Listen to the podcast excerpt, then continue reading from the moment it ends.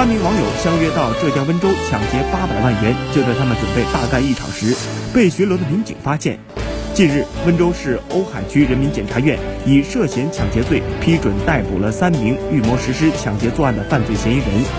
涉案三名男子还未实施抢劫，仅仅是预谋，为何仍被警方以涉嫌抢劫罪批捕呢？瓯海检察院认为，犯罪嫌疑人胡某某、曹某、苏某某为实施抢劫，制定了详细的作案计划，准备了多种作案工具，具有社会危害性，其行为已涉嫌抢劫罪，故依法对三人予以批准逮捕。